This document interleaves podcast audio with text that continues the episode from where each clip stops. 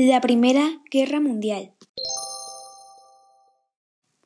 Hola, mi nombre es Briseida y soy una comandante del ejército inglés. Hoy hablaremos sobre la Primera Guerra Mundial y cómo afectó en mi niñez.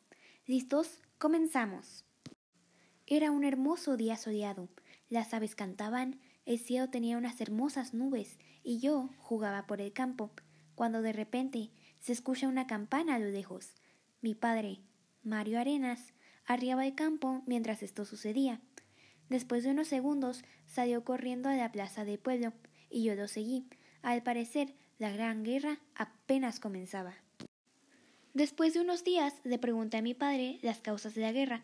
Él me dijo que eran varias como el espíritu nacionalista, la lucha por el dominio de los mercados y colonias, la creación de la Triple Alianza y Entente, conflictos locales en diferentes países, la paz armada, entre otras. Pero él me comentó que desde ese momento ya había un frágil equilibrio en Europa y que la principal razón por la que se desató la guerra fue el asesinato del archiduque Francisco Fernando, príncipe de Austria-Hungría y futuro heredero del trono austrohúngaro. La siguiente semana, mi hermano mayor, José Luis, acababa de llegar de la escuela y le pregunté qué había aprendido, pero decidió ignorarme y no me contestó. Pasaron unas horas y mi madre, Esmeralda, le dijo a José Luis que hiciera un resumen de lo que aprendió en la escuela. En ese momento me escabullí donde él estaba y comencé a leer lo que escribía. Él anotó que antes de que comenzara la guerra se formaron dos bandos. El primero era el de la Triple Alianza, conformado por Alemania, Austria-Hungría e Italia, y el otro era de la Triple Entente, formado por Francia, Rusia e Inglaterra. Después puso otro subtema que hablaba sobre los imperios. Este decía los imperios centrales atacaron todas las fronteras con sus países vecinos, mientras los aliados lo hicieron también por las mismas fronteras. Posteriormente agregó una pregunta a su texto, la cual decía ¿Cómo se relaciona esto con la guerra de trincheras en el frente occidental? Él contestó, tratando de avanzar y a la vez no retroceder, Ambos contendientes construyeron largas y grandes trincheras a través de sus fronteras. Por ello, la mayor parte de las batallas fueron realizadas en ellas. La verdad, yo no entendí qué eran las novedades bélicas, pero mi madre me contó que podían interpretarse como armas químicas, y me dijo que los franceses fueron los primeros en utilizar gases lacrimógenos como armas, pero los alemanes fueron los primeros que los emplearon en batallas. También me dijo que se utilizó el gas mostaza, el cual quemaba los pulmones y la piel de los soldados. Al día siguiente, mi madre revisó el resumen de mi hermano, así que aproveché para preguntarle qué es la guerra de trincheras.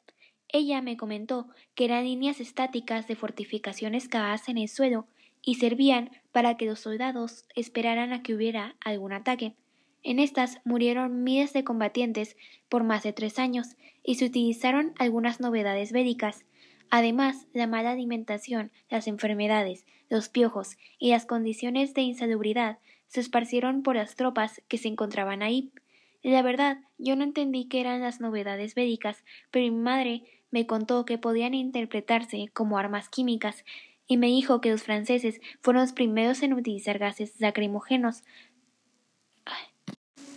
el siguiente mes mi madre se reunió con mis amigas. Hablaron de tecnología y de ciencias de la guerra.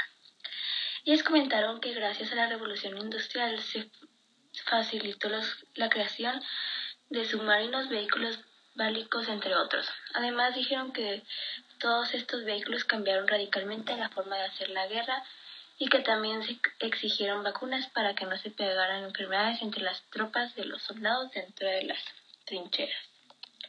El siguiente día mi padre empezó a hablar de la gran baja de la economía en el país, todos los problemas que traía la guerra, ya que no se podía sembrar alimento para la población, porque ahí se realizaban las batallas. Por lo tanto, la industria se dedicaba a fabricar armas, por lo cual no tenían tiempo para fabricar todos los, todos los artículos. Adicionalmente, se destruyeron varias vías ferroviarias caminos y puentes, lo que significaba que era difícil trasladar las mercancías, lo que benefició, benefició a Japón y Estados Unidos. Tristemente, dos meses después, mi hermano cumplió 18 años y lo reclutaron para la guerra. Mi madre estaba muy triste, pero me platicó que cuando le mandaban un hombre a la guerra, las mujeres tomaban el trabajo del hombre. Esta incorporación cambió la imagen que se tenía de ellas y su papel de la sociedad años más tarde de la guerra se reconocerá con los derechos políticos de la mujer.